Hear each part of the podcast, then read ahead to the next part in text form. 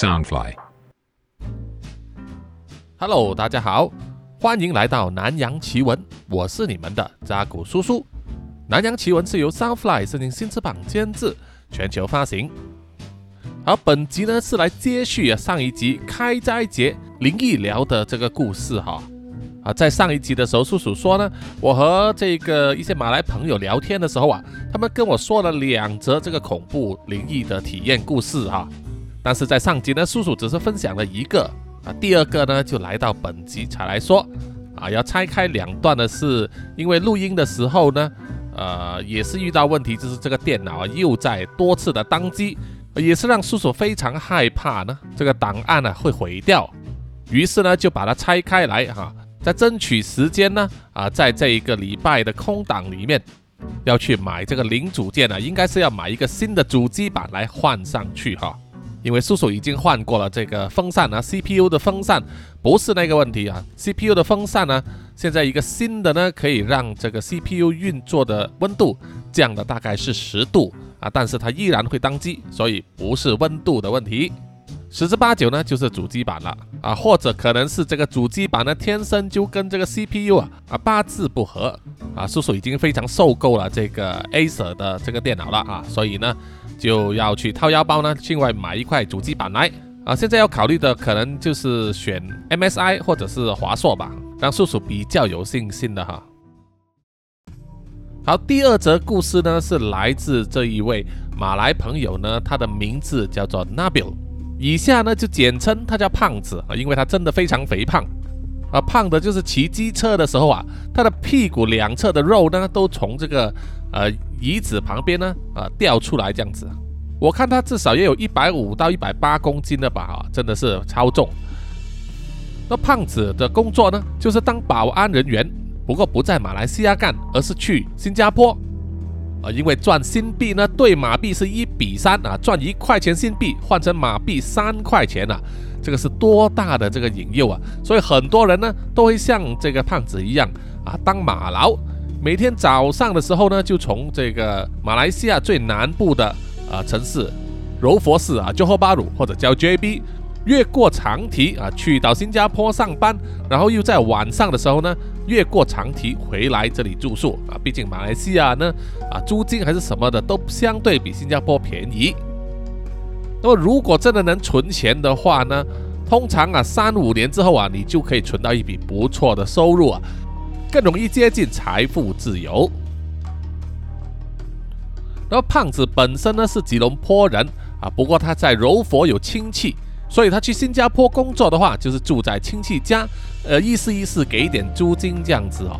那么他也不为言说去新加坡当马劳啊，就是为了赚钱啊，他要赚结婚的费用啊，因为一般上呢，马来民族他们的婚礼呢，都想要搞得比较铺张一点，设一个宴会的话呢，都要请全村人来啊，比较注重门面，所以呢，耗费也蛮大的。所以他本来就是预算在新加坡呢工作个两三年，存够了第一笔资金，让他结婚之后啊啊，只要他的老婆同意，他会继续在新加坡赚新币。那么胖子呢就跟我说，他受雇于一家新加坡的啊保全公司，就被安排呢在一家商业大楼里面啊担当这个保安人员，而且主要呢还是值夜班的。胖子说，他负责的那一栋大楼呢，已经有十几二十年的历史了，外表有一点残旧啊。不过呢，白天呢人流还是相当的多。这个商业大楼呢，大概是楼高十一层左右，楼下一楼也就是地面层呢，会有很多这个商店。做饮食的、做买卖的，或者是商店啊，主要是门市生意。那么在二楼以上呢，主要就是办公室为主啊，甚至也有作为仓库的。那么地下层呢，只有四层楼啊，它就分为 LG、B 一、B 二以及 B 三啊。地下层呢，主要就是用来作为这个停车场。那地下停车场的第一层，也就是 LG 呢。主要是提供给那一些货车啊、卡车卸货用途啊，所以它有一个区域叫做 loading bay 啊，专门装货卸货。然后呢，这个保安人员的办公室以及停车场负责人的办公室呢，也都在 LG 那一层。往下呢，B 一、B 二啊，就是专门保留给商户或者是业主啊，他们保留的这个车位啊。只有最底层的 B 三呢，啊，才是给外来的访客停车的啊。这个是它的大概结构哈。那么胖子就说啊，之前原本呢，他是被指派到另外一栋大厦那里当保安的，不过因为这个人员的调动啊。那么某一个晚上呢，就把他调派到了那一栋老旧的大厦里面值班。那么胖子在前往那个大厦的时候，还因为一些事情呢，啊怠慢了，所以他迟到。啊，原本应该九点钟呢就要开始接班，结果他迟了四十五分钟，在晚上九点四十五分才抵达那座大楼。胖子就根据指示啊，来到了这个地下停车场啊 LG 楼。找到了保安室，啊，发现门是上锁的，于是他就敲门。敲了门之后啊，他又留意到啊，在门的右上角呢，有一台闭路电视，所以可以清楚的拍到在保安室门外的人的相貌。那么敲了一阵子门之后呢，啊，保安室的门打开，那里面等着他来接班的保安人员呢，啊，不用说，就是脸很臭了啊，因为在胖子来接班之前呢，他不能走。被迫留下来，而且又没有加班费，所以脸色一定不会好看了。那么胖子来到啊，当然是第一时间呢，不断的道歉。那么那名保安人员呢，也不多话，就从抽屉里面拿出了一件东西，交给了胖子。第一个东西啊，是一只手电筒，啊，发出的灯光呢非常亮啊，啊，是手机不能相比的，而且呢，它的外形啊是用金属制成的。长度呢也有大概三十几公分，在必要时呢也能够作为武器哈。然后呢，他又从腰间取下了自己的对讲机 （walkie talkie） 以及挂在他脖子上的那一张磁卡啊，全都交给了胖子，就跟他说，这张磁卡呢可以打开所有的门啊，不用说，就是让他在夜间巡逻的时候有必要啊，可以啊自由的出入。胖子笑着接受了，然后就问了。这里的保安系统还有这个闭路电视啊，操作是不是和其他的大楼都一样的？那个人也只是点点头，然后就站起身，让出了自己的座位啊，走出了保安室啊，头也不回。胖子起初呢是觉得纳闷的，不过他心想，可能是那个人的心情不好吧，啊，反正错就错在自己迟到，啊，反正他走了也好啊，啊，不用面对面的那么尴尬了。于是胖子呢就坐下了椅子，操作一台呢放在他办公桌面前的电脑啊，那一台电脑呢连接了整栋大厦的这个闭路电视还有警报系统，只要胖子呢在这个系统界面上切换了，荧幕上就可以让他呢同时查看了所有的闭路电视所拍摄到的画面。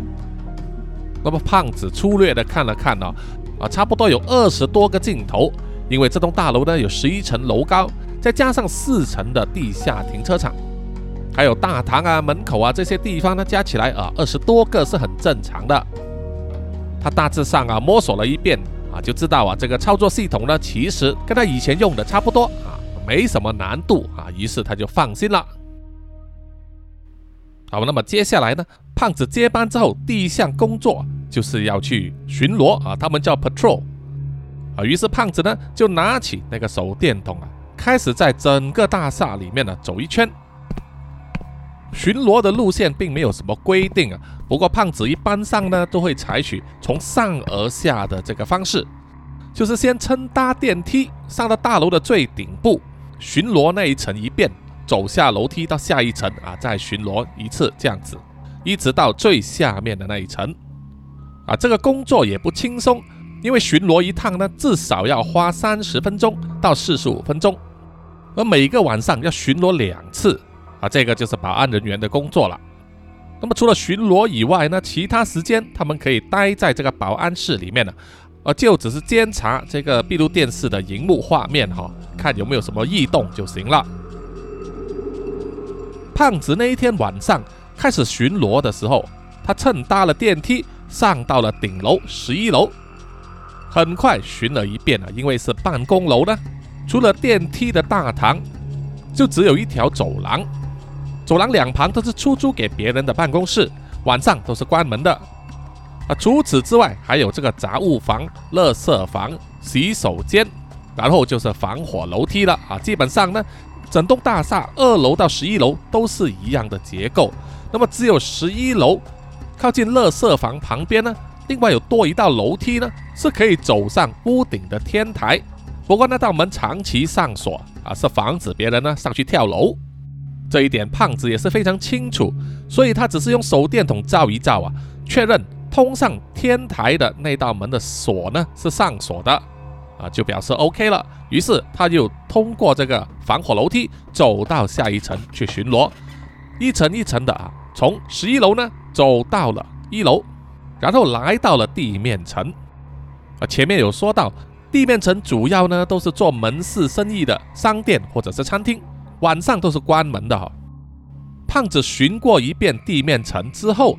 准备走下去地下停车场的时候啊，突然间他就看见了，在远处，也就是商店街的尽头呢，有一个人站在那里跳舞。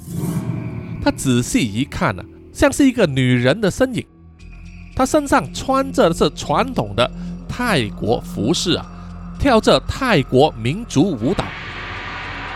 那么泰国的舞蹈呢，啊，大家如果看过的话，都知道他们很有特色。舞者的身上呢，都会穿上华丽的道具和服装，啊，一般上都是金光闪闪，而且呢有非常漂亮的刺绣。女的会戴上又高又尖的帽子，而手指上会插上一条啊又长又尖的指甲套。那么舞者就透过他们的腿部、手臂还有手指的缓慢关节移动啊，来模拟这个小鸟的动作，啊，因为呢他们是。根据这个泰国传统神话故事里面呢，模仿小鸟的舞姿啊，所以很多人呢都称呼泰国的民族舞蹈呢叫做人鸟舞。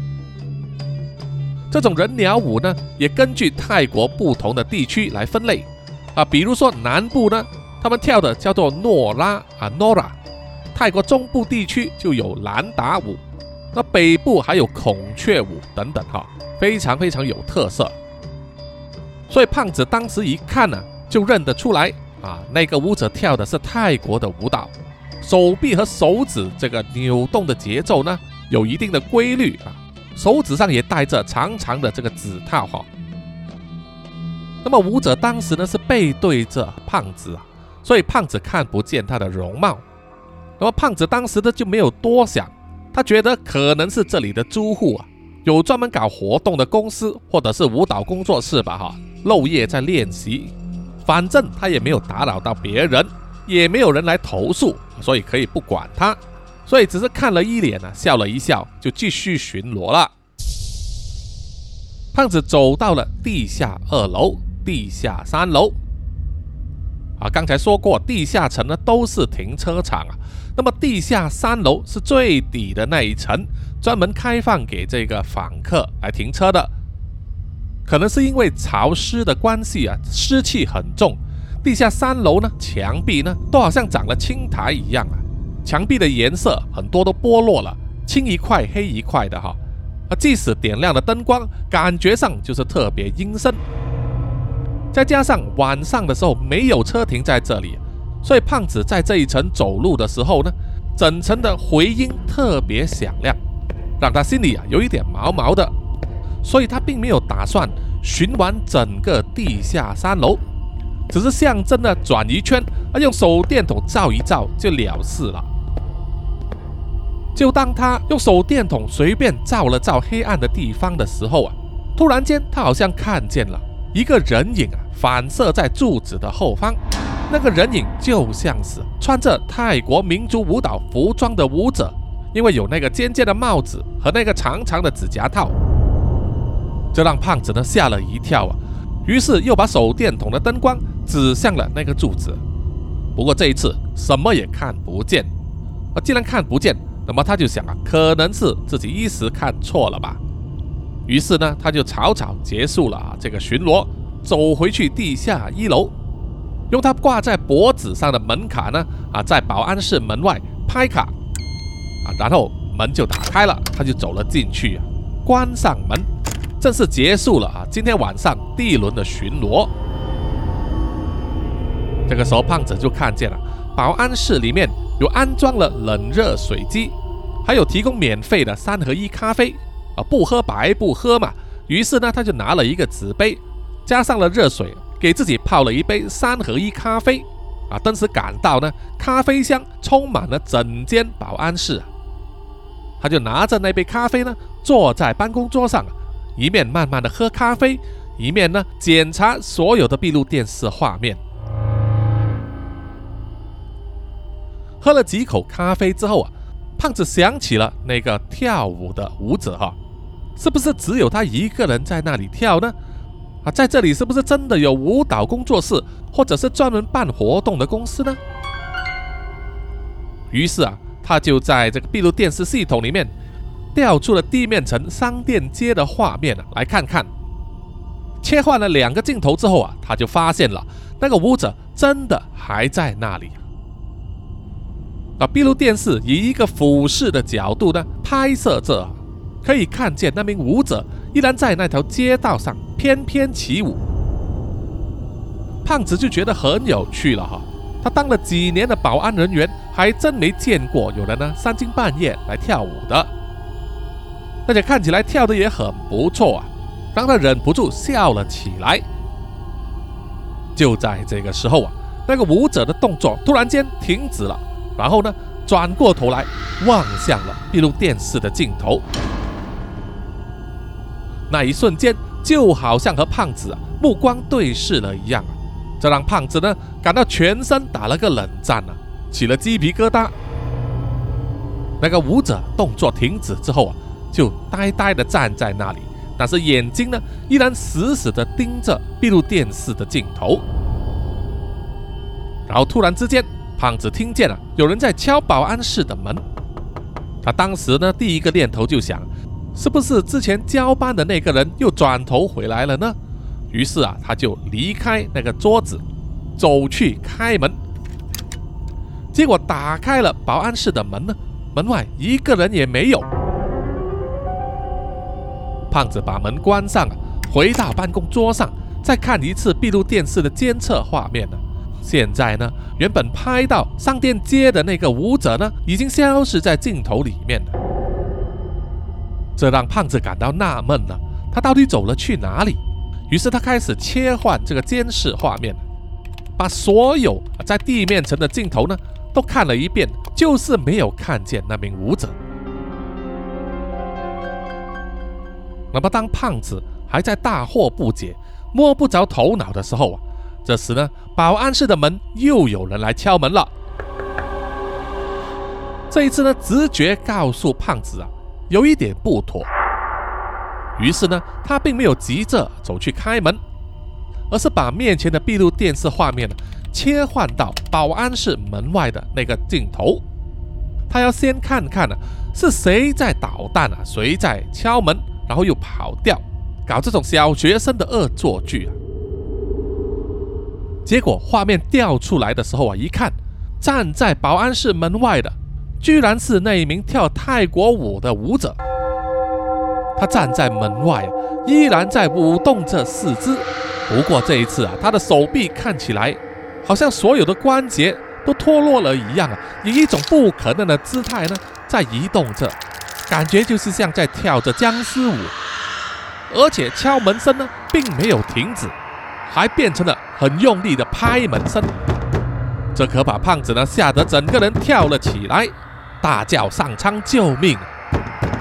马上把面前的电脑荧幕呢啊转开，啊面向了墙壁，并不敢看他，然后慌张的拿出自己的手机要拨电话，但是一时之间又想不到要拨给谁。这个时候啊，胖子就看见在他的手机里面，因为他已经下载了这个可兰经的 app，方便他祈祷用，于是他就点开了那个 app，让它自动播放啊，练出这个可兰经，然后自己啊就缩起身体呢。躲在那个办公室的角落，任凭外面那个拍门的人拍得再响，他也不敢去应门，也不敢再看那个闭路电视的荧幕。过了一阵子之后，拍门声停止了。胖子心想啊，外面那个东西是不是已经走了呢？他必须确认一下。于是啊，就鼓起勇气，慢慢的把那个电脑荧幕呢转回来，面向自己。这个时候，他就看见荧幕上那个在保安室外面的闭路电视镜头呢，啊，正在照着门外已经没有人了。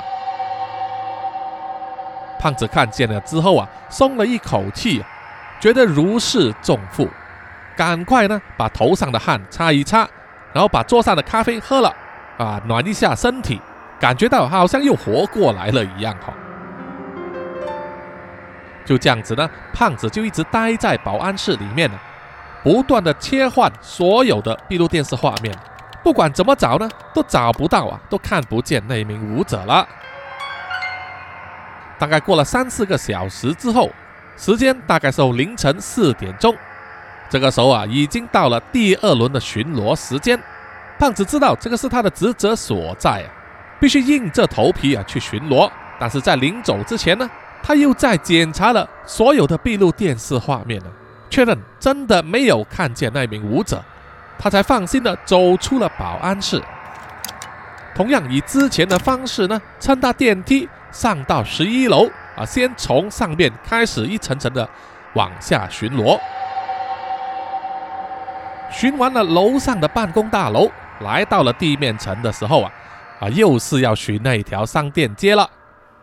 那么之前那种恐怖感啊，记忆犹新，所以胖子也是非常的小心，步步为营，用手电筒呢照着每一个黑暗的部分呢，确认那里并没有东西出现，而一面走呢，一面口中念着可兰经，啊，就好像华人念着阿弥陀佛一样啊，给自己壮胆。走着走着呢，他又来到了之前他第一次看见那个舞者的那个角落。胖子啊，深深的吸了一口气之后啊，然后慢慢的探出头去看，然后发现啊，在那条街上之前跳舞的舞者呢，已经不见了。胖子啊，现在才算是真正的放下了心头大石啊。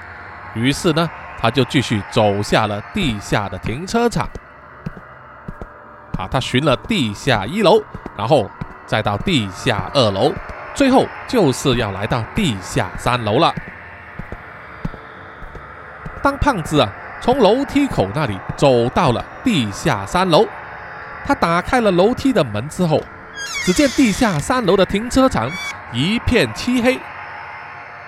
他当时就心想：怎么电灯突然间全都坏了呢？于是就举起手中的手电筒啊，往前方照射。这时候他就马上看见了，在手电筒的灯光之中。出现的就是那一名穿着泰国传统服装的舞者，笔直的站在地下三楼的停车场中间，而且双眼啊还直直的瞪着自己。这可吓得呢，胖子整个身体硬直了起来，好像肺无法呼吸了哈，喉咙卡住，发不出声音。然后啊，他就是看见那名舞者呢，开始慢慢的摇动了双臂。还有他的脖子开始跳起舞来，而且啊，在身体转了一个圈之后啊，他的脸呢变成了一片惨白，双眼都是血红色，而且张开了一张血盆大口，吓得胖子好像整个脑袋爆炸一样，身体往后退，背部就撞到了墙壁，这让他感到呢，好像整个身体都能够活动了。于是他马上啊，连滚带爬的爬上楼梯。那么跑了大概二十级楼梯之后呢，因为他一时脚滑啊，踩不好那个楼梯的梯级，让自己的左边膝盖呢就敲在梯级上，痛得他眼泪都要飙出来了。然后这个时候他就听见了地下三楼楼梯口的门被打开了，然后就是一连串金属摩擦的声音。胖子转头往后看。在楼梯间里面不太明亮的照明之下呢，依稀可以看见那名舞者的身影呢，就投影在墙壁上，慢慢的从地下三楼往上走来。而那个金属摩擦的声音呢，相信啊就是他的手指上的指甲套和楼梯的栏杆摩擦的声音。胖子吓得大叫一声啊，也不知哪里来的力气啊，忍住膝盖的痛楚呢，继续往上跑。一直跑回地下层，回到保安室里面呢，把门锁上之后啊，还把放在旁边的一张矮桌呢移动过来挡住门口，就是生怕那个武者呢会闯进来。然后胖子呢又回到座位上，切换闭路电视的荧幕。啊，我们都知道呢，闭路电视这个监督荧幕呢，可以同时显示一个或者是四个或者是八个画面啊。那么在胖子的切换途中呢？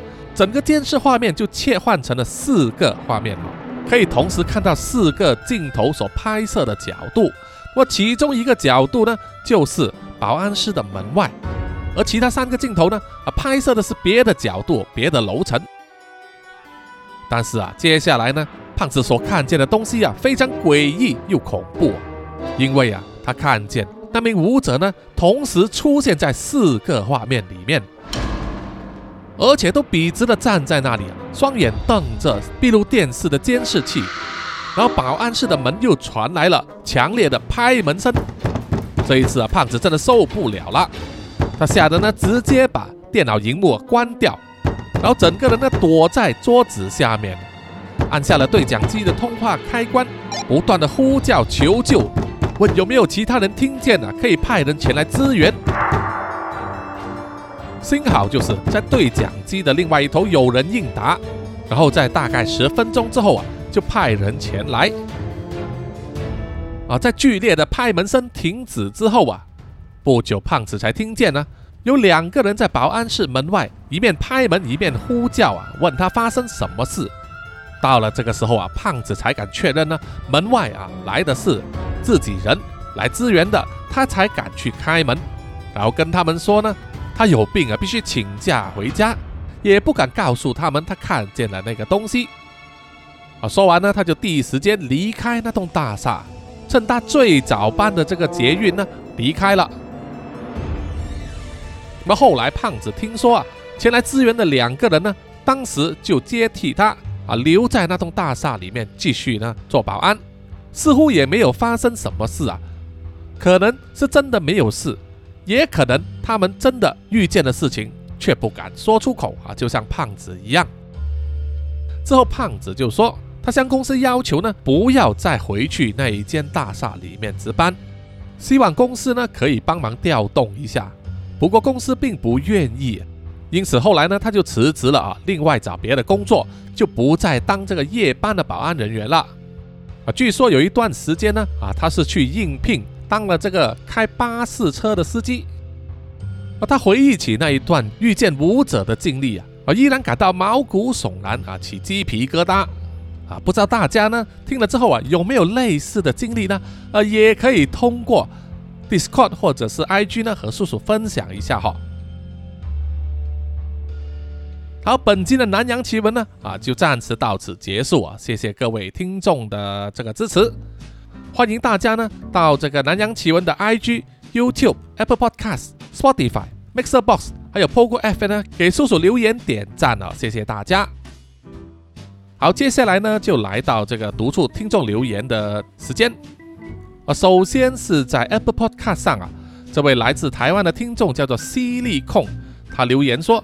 啊，优质节目推起来啊！听到叔叔买到宏基的机王，赶快来留言啊！叔叔真是辛苦了，在台湾这个品牌真的不推，有买过也是贵，然后品质又不好啊！希望叔叔以后呢电脑都要顺顺的，加油加油！一直都很期待你的新故事哦！啊，谢谢你，谢谢你啊！叔叔呢也是会汲取这一次的教训的哈！啊，也感谢很多听众呢都告诉了啊叔叔，最好是自己煮哈！好。啊，下一位留言的听众呢是叫做无言 i n g 啊，他说内容越来越爱啊，是叹气的意思。他是认为说题目叫做南洋奇闻啊，本来期待呢是多一些特殊的风俗民情，或者是神秘地方的历史背景，例如早期的新加坡圣淘沙，不要只落入呃只讲悬疑或者是真实犯罪哦，因为在 podcast 上有大把这种内容。但听了没几集之后啊，完全只落入只讲犯罪，不管真的还是虚构的。虽然对内容失望，叔叔不懈怠的持续更新，还是要赞一下，所以给四颗星啊！谢谢你，谢谢你的这个意见啊。呃，确实啊，风格是有一点改变了，然后呢，啊，那些真实犯罪当然都是真实的哈，不是假的，不是掰的。那么民俗方面，当然叔叔也是了解啊，也是尽量要去呃填充一下，补足这一方面的内容。后期都会有，只是比较少啊。然后比较多的就是这个创作的惊悚故事吧哈。当然啊，你给的意见呢，叔叔也是啊，非常的珍惜，谢谢你，叔叔会朝这一方面改进的。好，接下来是在 YouTube 上的留言。首先是这位听众叫做阿勾号，他在第二百五十六集《贝努神境》上集的时候呢，就留言说投降啊，谢谢你，谢谢你，谢谢你来这里报道啊，支持叔叔这个 YouTube 频道。然后下一位留言的是 Love Duck Family 啊，他在不同的集数里面有不同的留言。呃，首先是在第一百二十三集的南洋蜈蚣将啊，好久以前的故事，他说。Putri 真的很可怜，只能说故事中的降头呢实在太霸道了啊！谢谢你，谢谢你啊！那个故事呢，相信也是很多听众会喜欢。然后 Love Duck Family 又在贝努神境里面留言说，这个结局啊很有叔叔的风格。本来世界呢就是没有常常是完美结局的哈，不完美也是一种完美。无论有多少种故事线呢，把握当下，用心的过活，就像是故事里面的琉璃一样。才是不愧对人生的人生地图啊！啊，说的非常好啊，谢谢你的留言。然后呢，他又在章鱼脚这一期啊，也是有很多听众很喜欢的故事。他说这一集的故事好有伊藤润二的感觉啊。老实说，如果张亮不要这么恐惧的话，他真的可以快速开一间小吃店还完债务了。哈哈哈哈哈！哎，是说吃过他的东西，一般人马上也会马上变成章鱼吧？呃，没错没错，搞不好呢就变成了黑店了，专门卖的不是人肉包子，而是人肉章鱼吧。他的店呢应该变成章鱼小丸子啊专卖店了啊。然后呢，Love Duck Family 又在这一集贝德的堕天使里面留言啊，他说他记得前面刚开始介绍有说是天使朋友提供的真实故事改编，如果这是真的，而且主角也是莉亚的原型。那只能说真实事件中的人也太可怜了。他在大学一年级的时候也有遇到啊，同学的家管很严。上大一之后啊，整个坠入另外一种放荡的生活。上学期过完之后就怀孕堕胎，虽然没有像莉亚一样堕落啊，但最后也是休学了。只能说出了社会和家人的保护啊，自己就要用青春对自己的选择负责。一切都没有好和坏，只有后不后悔而已。啊，没有错，这一点呢，叔叔也是同意的哈。我们可能没有办法选择自己的出身，但是一旦有一个机会的话，能够做出选择的话，希望啊那个选择你是自己没有后悔的。好，暂时就是这么多，谢谢大家啊，希望大家继续踊跃的留言。最后呢，请让叔叔啊读出所有赞助者的这个名单啊，希望大家呢有一点多余的零钱的话，可以买咖啡赞助叔叔哈。首先是南洋探险家 Jimmy Chin、苗疆杀人蛙陈忠杰以及许志伟，然后是南洋侦查员二四公园图子 Ralph 布一直该 Sandy Lee 真爱笑三十三 Kinas 蔡小桦朱小妮李承德苏国豪洪新志林家达 Toy J 刘舒雅以及范嫣令。然后下一批呢是南洋守护者许玉豪。脏话的 Emma、林奕晨、玉倩妈咪，还有 Forensic 叶，最后一批就是南洋信徒黄龙太子妃、苗疆杀人蛙、西里子、林以乔、吴大佩、吴大豪、筛利、飞蟹、本我无心、潘琪、张新芳、萧毅、林宏杰以及许志伟，谢谢啊，谢谢大家的赞助，谢谢你们的支持，我们下一集再见，拜拜。